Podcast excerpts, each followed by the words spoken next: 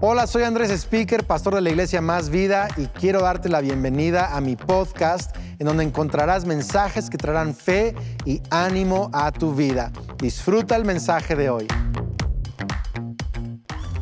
Bienvenidos todos a Más Vida en cada campus y en cada lugar en línea donde estén conectados. Bienvenidos el día de hoy. Estamos muy emocionados de poder estar con todos ustedes.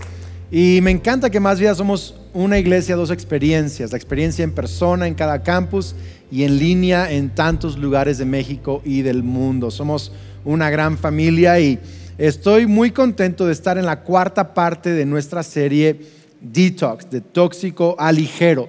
Y la idea es poder identificar y soltar emociones tóxicas y poder encontrar libertad y, ser más ligeros y frescos en Dios. Y es mi deseo que los últimos mensajes de esta serie que has escuchado te han ayudado. Y bueno, hoy voy a compartir algo que para mí ha sido una de las emociones más tóxicas de esta última temporada. Y quiero que leamos el Salmo capítulo 55. Por cierto, la próxima semana es el final de esta serie y les prometo el cierre va a ser de lujo. Vayan haciendo planes para el cierre.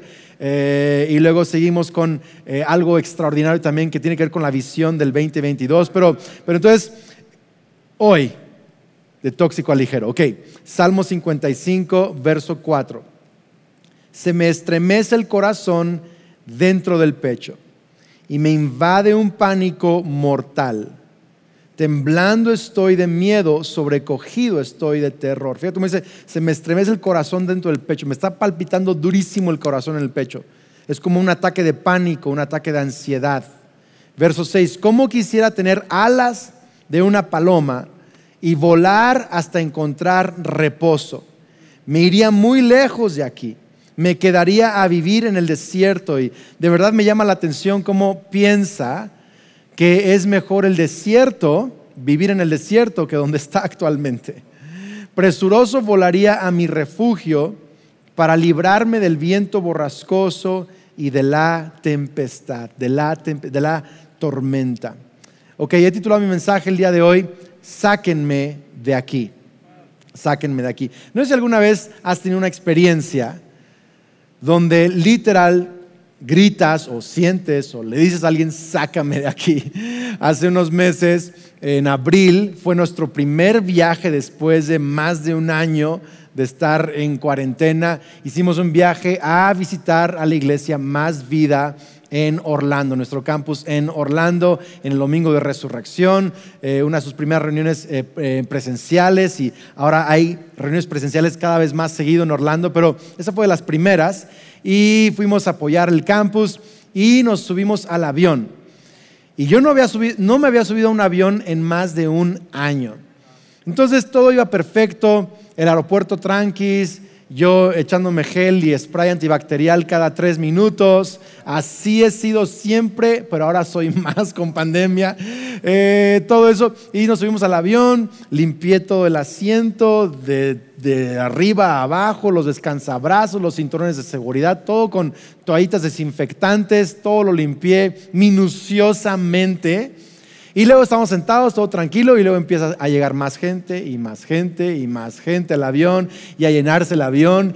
Y literal yo empecé a sentir, no puedo estar aquí, hay demasiada gente, empecé a sentir claustrofobia, eh, fobia a los gérmenes, obvio, fobia al COVID, fobia, fobia al mundo, todo me, daba pánico, el corazón me estaba palpitando duro, quería salir de ahí huyendo. Literal le dije a Kelly, Kelly, por favor, sácame de aquí, no puedo estar acá, no creo que pueda hacer el viaje, me estaba poniendo de mal humor. Kelly literal me dijo, mira, si quieres vamos los niños y yo a, este, a Orlando con él, y tú quédate aquí, no pasa nada, ¿verdad? Le dije, no, pues qué compasiva eres, ¿no? Y, y yo tenía esa emoción, me agarró la mano, me ayudó, me dijo, vas a estar bien, tranquilo, no pasa nada. Y bueno, llegamos y gracias a Dios todo bien. Pero además de una experiencia así, que muchos hemos pasado en algún momento de nuestra vida, un momento donde queremos salir huyendo, lo difícil es cuando tienes una temporada en donde ese es el lema, el himno, la melodía de tu corazón. Sáquenme de aquí. quiero salir huyendo, quiero salir volando. Alguien deme alas como las de una paloma. Y aquí el autor de este salmo es el rey David. Y el rey David está diciendo, quiero huir. ¿Por qué? Porque siente que algo no tiene solución. Y es el asunto. El sentir querer huir es resultado de enfrentar algo que tú crees no tiene solución. Cuando estás en algo que tú crees no, no va a cambiar esto, no va entonces quieres volar. Para David era la ofensa de un amigo. Los versos 12 al 14 puedes leer que dice, si un amigo me hubiera insultado, lo soportaría, pero lo has hecho tú, verso 13, un hombre como yo, mi compañero, mi mejor amigo, a quien me unía una bella amistad y con quien convivía en la casa de Dios. Entonces, su amigo, además de traicionarlo, de herirlo, ahora lo está persiguiendo, es su enemigo. Y David dice, no puedo soportar, podría soportar que un desconocido o que un enemigo me quisiera derrotar, pero que mi mejor amigo esté en mi contra, no lo puedo superar. No le veo salida a estas emociones de ofensa, de pánico, de terror, de temor. No, no lo puedo superar. Entonces David dice, la solución es salir huyendo. Ahora, no sé para ti qué es, para David, David era eso.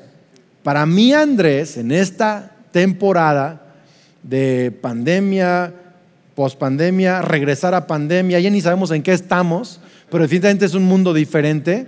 La, peor emoción que yo he tenido, de las peores, es esto, es querer salir huyendo, huyendo, pero te voy a decir por qué. Por mi perfeccionismo. Porque perfeccionismo es querer que todo sea perfecto, excepto que perfecto es lo que tú defines como perfecto. En otras palabras, es tu estándar, tu manera, lo que tú crees que está bien. Es una manera de querer controlar tu ambiente, la gente y controlar todo lo que sucede. Y si no lo puedes controlar, el perfeccionista termina diciendo, mejor sáquenme de aquí.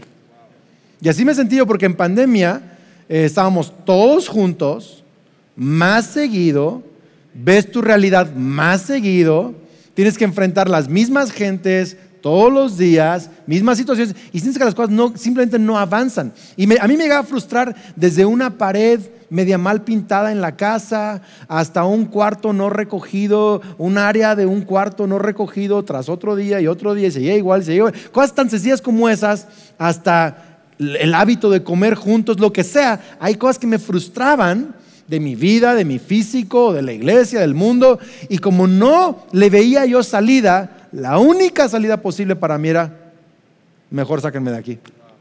Y literal, yo batallé mucho con la emoción, el sentimiento de querer huir.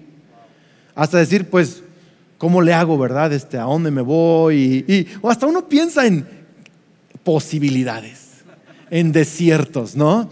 David el desierto. Creo que el desierto sería bueno. Hasta le puso el desierto. Y me pregunto si has tenido incluso pensamientos sobre, yo creo que estaría mejor si dejara todo y me, creo pudiera quedar en el rancho de mi abuelito, pudiera quedar en, no sé, en California, ¿verdad? No sé, ¿cómo te imaginas que pudieras huir? Y uno empieza a jugar con eso. ¿Por qué? Porque estás enfrentando algo que tú crees no tiene solución. Entonces queremos dejar un matrimonio, una familia, una profesión, queremos dejar nuestra fe, nuestra iglesia, nuestros buenos hábitos y costumbres o lo que sea, nuestra casa, porque creemos no tiene solución. Para David fue una herida, para mí fue el perfeccionismo, para ti qué es? ¿Qué es eso en tu vida que tú crees esto no tiene solución? ¿Es un hábito? ¿Es el enojo y la rabia que sientes constantemente, que crees que nunca va a cambiar? ¿Es tu esposo? Son tus hijos, es tu trabajo. ¿Qué ubicas en tu vida? ¿Qué emoción ubicas? ¿Qué frustración que tú sientes nunca va a cambiar? Quiero mejor dejar esto. Ok, entonces, ¿cuál es la solución? Primero, quiero decirte que sentir esto, querer huir, no es pecado. No es pecado.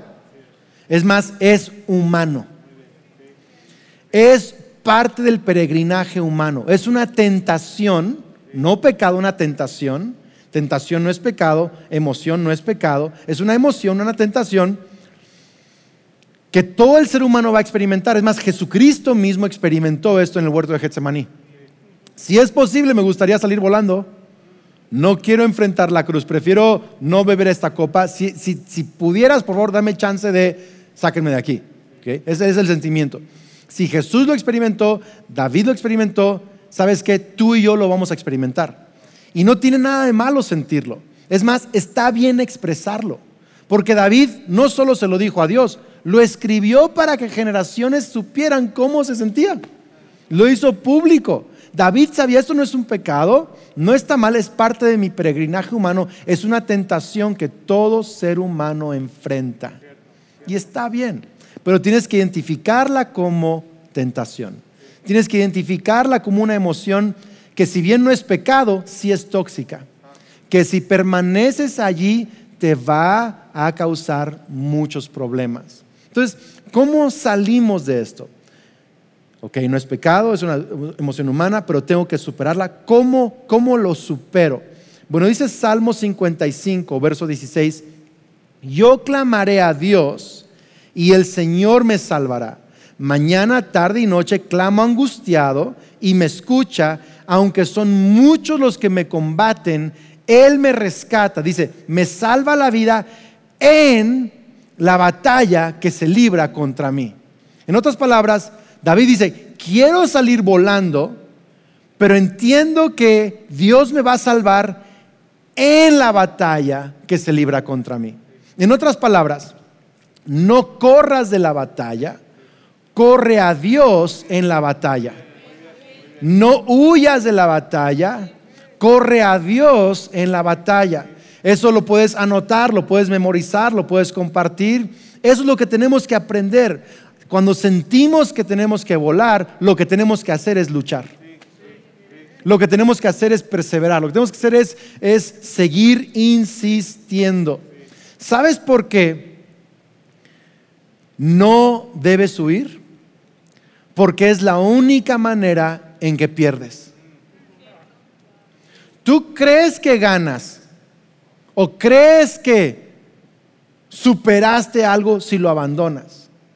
Pero, usualmente, más bien, la única manera que el pueblo de Israel en la Biblia perdía una batalla era cuando salía huyendo. La única, la única vez. Es más, Dios le decía, regresen y vuelvan a pelear. Y a veces eh, hay, unas peleas donde dicen, en serio Dios perdimos un montón de gente, nos puso una arrastrada impresionante. Si está bien, regresa otra vez. Hay una batalla en donde regresaron tres veces y regresaron. ¿Por qué? Porque la única batalla que vas a perder es la que le huyes. Porque en Cristo ninguna batalla podemos perder. Entonces la, la, respuesta no es huir, la respuesta es luchar.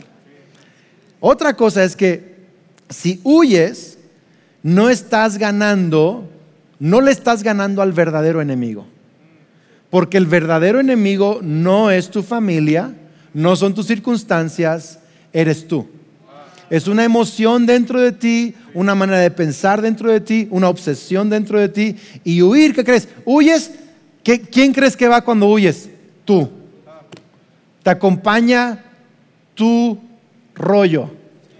Huyes y a donde llegas estás tú mismo. Ah, no, voy a, dejar mi matrimonio y quién sabe qué, y voy a empezar con alguien más. Y que dejan, van y empiezan otra relación. Y se dan cuenta que el mismo enemigo que acabó con la primera relación estaba batallando para acabar con la segunda relación porque estaba dentro de ti, no afuera de ti. ¿Tiene sentido esto? Y pensamos que si huimos vamos a ganar, pero no. Estás llevando el enemigo a donde sea que tú vayas, porque es un asunto interno, no un asunto externo. Así que tenemos que lucharlo. Miren, son, cosas, pueden ser hasta cosas sencillas. Yo me acuerdo que hace años yo tenía ah, sudor excesivo en las manos, pero excesivo. Y me daba de verdad un poquito de pánico, de temor, de pena. Tener ciertas reuniones o, convivir con cierta gente que yo pensaba eran como importantes y mi papá me invitaba o alguien nos invitaba a la iglesia y yo, no quería ir, yo me, me, hacía así las manos en el pantalón y me secaba todo lo que podía, literal gotas caían de mis manos y me da mucha pena saludar a la gente con todas las manos mojadas y sudadas y, tenía un problema con mi autoestima, tenía un problema de nervios, de... entonces eh, mi solución era mejor no hago reuniones así. Mejor no acepto ninguna, ningún convivio ni saludo a nadie. O sea, mejor hacer eso. Qué bueno que hoy en pandemia nomás así de, eh, pero, pero, pero me, me, paniqueaba mucho. El asunto es que yo no, no podía dejar pasar oportunidades y bendiciones y un rol pastoral que Dios me había dado solo porque me sudaban las manos. Tuve que ir a un experto en piel y me dio quién sabe qué, me ayudó mucho eso, empecé a cambiar mi manera de pensar acerca de mí mismo, acerca de las personas. ¿Por qué me pongo tan nervioso con cierta gente? Porque es un problema, no es de ellos, es mi problema. ¿Tiene sentido esto o no? Entonces tuve que vencer ese gigante.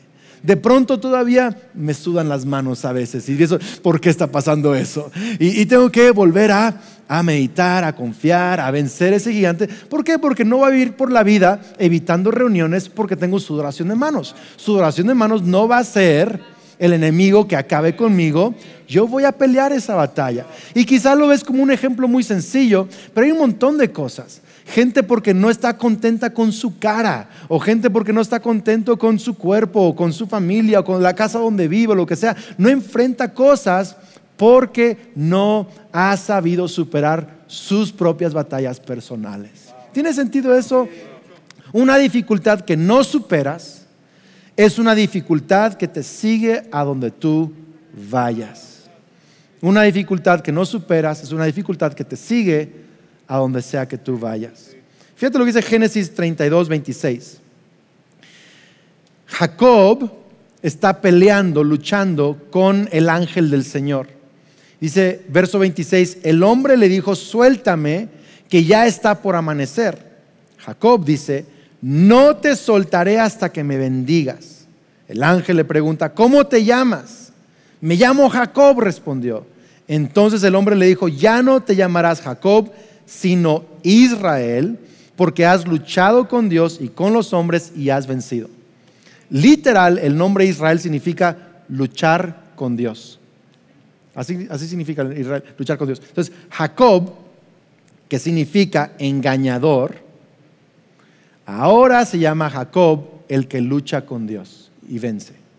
Qué fuerte. ¿Por qué? Porque la identidad de Jacob era el problema de Jacob.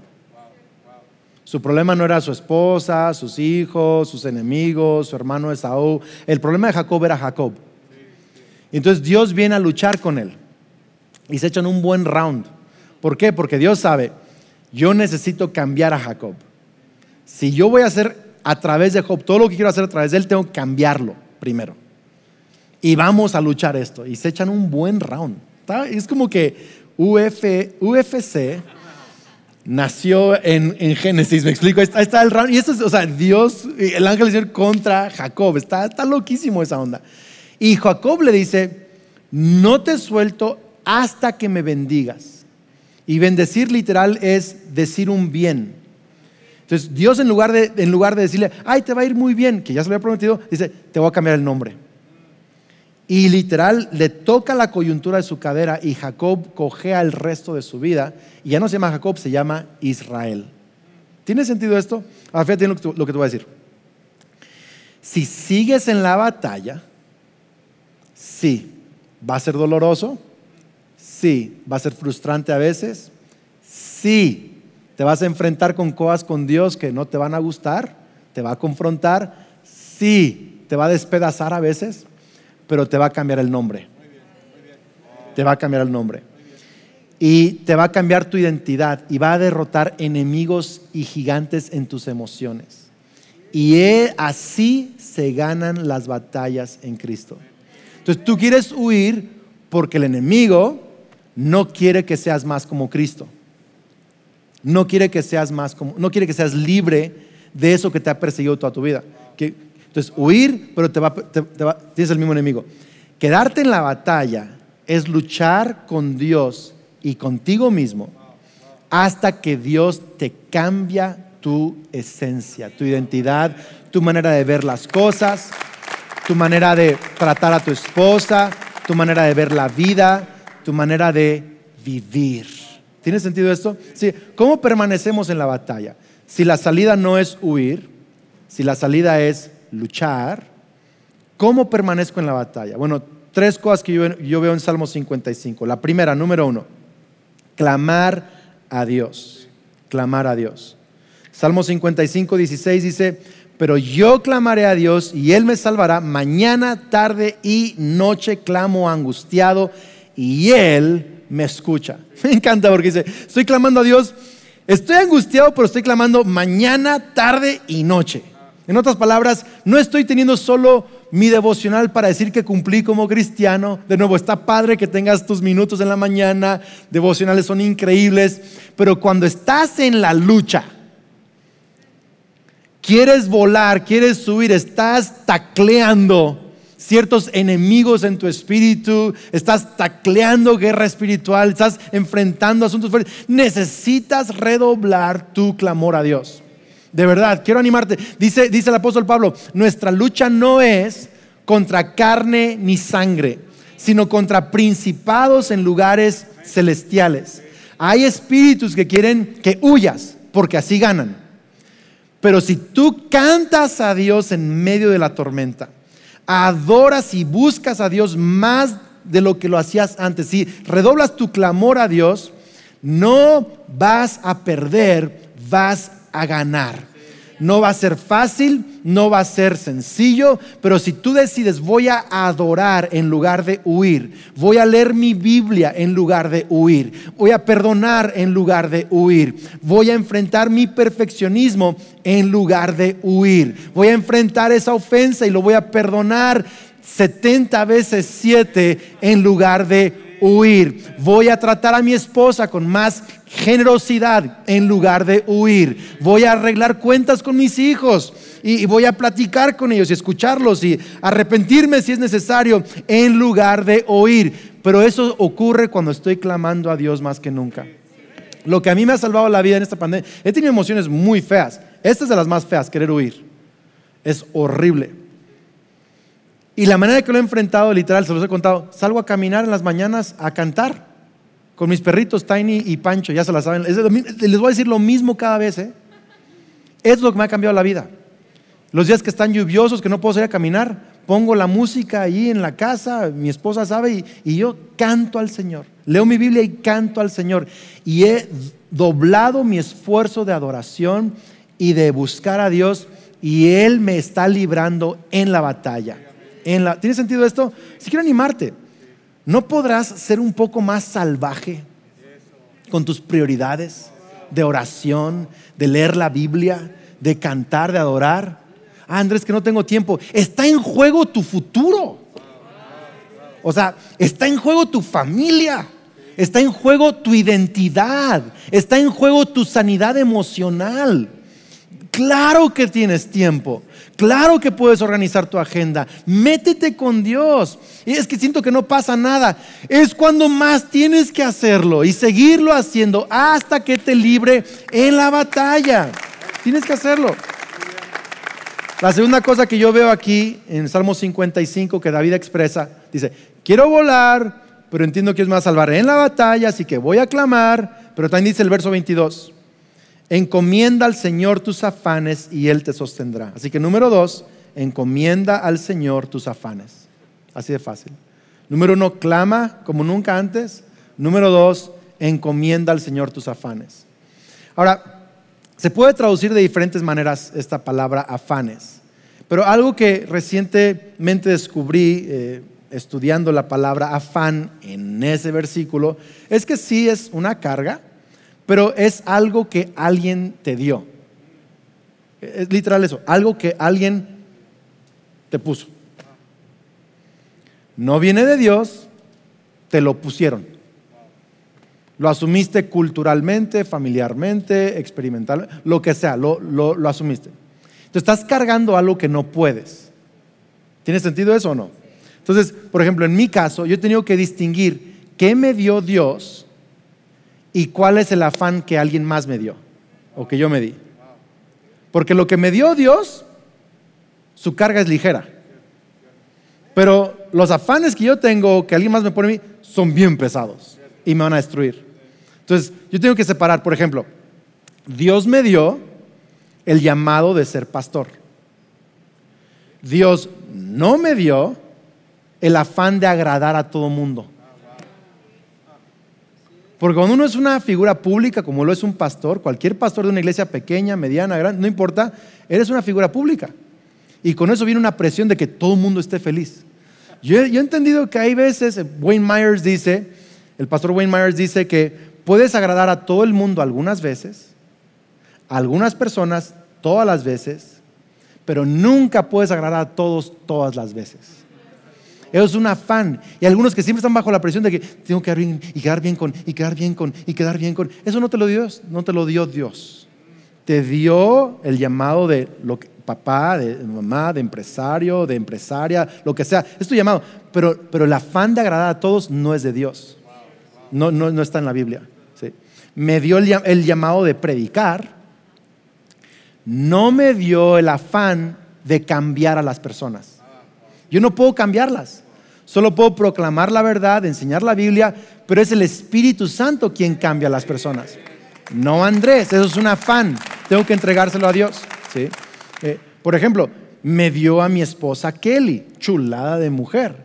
No me dio el afán de, ah, ¿cómo decirlo? No me dio el afán de arreglarla. Hola. Ella no es mi proyecto para arreglar, es mi mujer para amar. Tampoco me dio el afán de entenderla, no la voy a entender. La voy a comprender, la voy a escuchar, la voy a, voy a ser su, eh, su, porrista número uno, pero, pero la voy a amar. ¿no? ¿Tiene sentido esto? Entonces, el asunto es que afanes son cuando tú tratas de hacer algo que no tienes la capacidad dada por Dios para hacer. No tienes la gracia, entonces estás cargando un montón de afanes. Yo quiero animarte a que hagas esto. Haz una lista de tus afanes. Enlístalo. Te vas a dar cuenta cuando los escribas que algunos son ridículos. Literal. Son, Neta es un afán ridículo. Lo vas a poder borrar rapidísimo o tachar porque es un, algo que te está espantando que ni debería espantarte. Luego hay afanes, como los que acabo de decir, donde ubicas qué me dio Dios y qué no me dio Dios. Dios te dio una familia. No te dio el afán de que tu hermano adulto sea feliz. Te dio una familia para amarlos, honrarlos, pero esa es su bronca, no la tuya. Papás, Dios te dio hijos, no te dio el afán de que tienes que darles a todos una casa y una vida espectacular. Es un afán tuyo, Dios no te dio ese afán. Hola. O sea, y distíngalos, escriba sus afanes en una... por, ejemplo, Dios me dio la responsabilidad de, predicar cuando, cuando íbamos a ir a Orlando, ¿sí? Me dio la responsabilidad de ser papá, pero no me dio el temor de enfermarme de COVID. Me dio la sabiduría de protegerme, usar cubrebocas, limpiar el asiento, usar, usar gel, sana distancia. No me dio el temor de enfermarme. Es un afán. Entonces tengo que hacer una lista de cuáles son mis afanes y separar qué debo de este, entregar a Dios y qué cosas tengo que ser responsables, que tengo que ser responsables, no tengo que oírle a mi responsabilidad porque hay gente que le quiere oír a su responsabilidad. No son afanes, son responsabilidades. Haz una lista, identifícalo. Y luego la palabra dice, encomienda al Señor tus afanes. Literal es aviéntaselos. ¿Qué te está afanando tu esposo? Ah, no.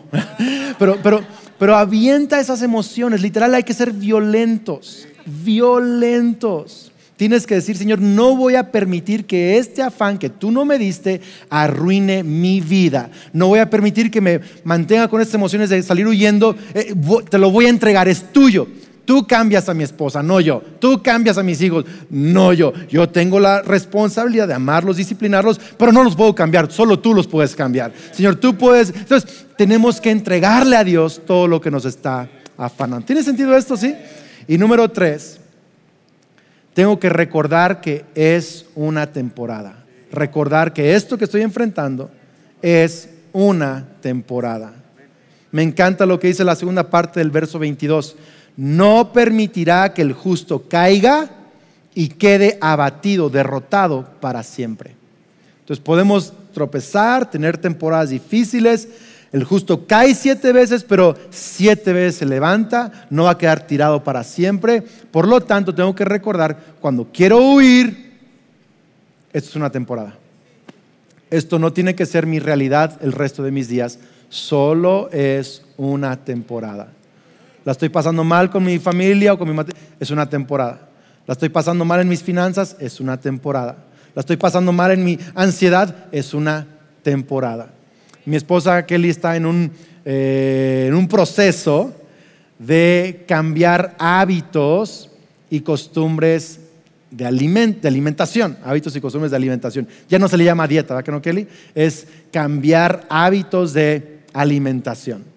Es cambiar la manera en que vemos los alimentos, en que consumimos alimentos, toda esta onda, ¿no? Entonces, ha estado como en un régimen y el régimen tiene diferentes partes del proceso. Y hay uno bien complicado, que era un keto extremo. Y en medio de eso, Kelly quería volar Quería agarrar alas de paloma y sáquenme de aquí, quiero pan y todo el pan del mundo al mismo tiempo, ¿no? Es como ir a una panadería y acabarme todo, ¿no?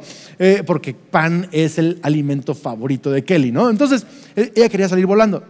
Cuando me lo decía, yo trataba de decirle, sí, te ves increíble, te ves guapísima, haz lo que tú quieras, pero sí te ves increíble y va súper bien. Yo aprendí a no decir nada más que eso que la doctora sea la enemiga, no el esposo. Gloria a Dios. Entonces ya hablaba con la doctora y oiga, es que ya estoy frustrada y quiero tirar la toalla. Y la doctora siempre, siempre le dice, vas increíble, vas súper bien, te ves súper bien. Es solo una parte del proceso.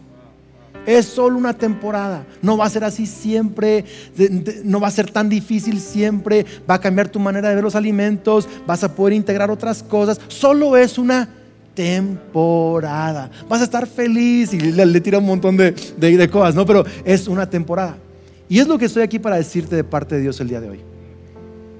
No vueles, es una temporada. No dejes que el enemigo te mienta y te diga que esas emociones, esos hábitos, esa autoimagen, esa ese problema matrimonial. No, no es que Él te miente y te diga que así va a ser siempre, es una temporada. Si tú luchas con Dios y contigo mismo, vas a ganar. Vas a ganar. Porque luchar con Dios y ganar no es que tú le ganas a Él, es que permaneces en Él hasta que Él te gana. Permaneces en Él hasta que Él te cambia. Así que permanece en Dios hasta que te quite las ganas de suicidarte. Permanece en Dios hasta que superes tu perfeccionismo extremo, que no te permite disfrutar la vida. Permanece en Dios hasta que cambie tu concepto de la iglesia y ames a la iglesia imperfecta como la novia de Cristo. Permanece en tu familia hasta que ames a tu familia y disfrutes la variedad de gente que Dios puso en tu familia. Permanece en los propósitos y sueños de Dios hasta que Dios te dé sabiduría para cómo enfrentarlos. El punto es, no huyas, permanece en la batalla y lucha con Dios para que Dios te cambie de Jacob a Israel. Esa es la solución. Esa es la solución. Amén. Vamos a orar. Dios te damos gracias porque estamos algunos en un momento en donde sentimos que, que no hay otra salida más que huir, más que volar, más que escapar. Pero el Señor, en el nombre de Cristo Jesús, pido que más que mis palabras, tu Espíritu Santo revele tanto a jóvenes y adolescentes como ancianos, casados, solteros, a gente eh, activa o gente pasiva, no importa en qué situación, alguien que sienta que no puede salir de su situación, que quiere volar, te pido hoy en el nombre de Cristo Jesús que tu Espíritu Santo le hable y nos hables y recordemos esto es una temporada. Que permanezcamos en fe, que permanezcamos en ti, que permanezcamos en la lucha, porque la promesa es que en medio de la batalla nos salvarás. No huyendo, luchando. No escapando, perseverando. En el nombre de Cristo Jesús. Amén. Increíble iglesia. Pues, eh, ¿por qué no recibimos al equipo de liderazgo de cada campus? Tenemos cosas increíbles ahorita y una oración tan importante. Dios les bendiga. Nos vemos para el cierre próximo fin de semana. A todos los que están siguiéndonos en línea, a todo el que está escuchando mi voz en un podcast, en YouTube, en televisión, en radio el día de hoy, quiero decirte, Jesucristo murió en la cruz del Calvario para perdonar todos tus pecados y resucitó al tercer día para que si tú pones tu fe en Él como el Mesías, el Hijo de Dios, tú tengas vida eterna, seas perdonado, seas aceptado como Hijo de Dios y tengas vida eterna. Y solo necesitas hacer esta declaración de fe conmigo, poner tu fe en Él y confesarlo como tu Señor y Salvador. Así que en cualquier lugar donde estás, pon tu mano sobre tu corazón y quiero que hagas esta oración conmigo y que repitas con fe, Señor Jesús, creo y confieso que eres el Hijo de Dios, el Mesías, el Salvador del mundo.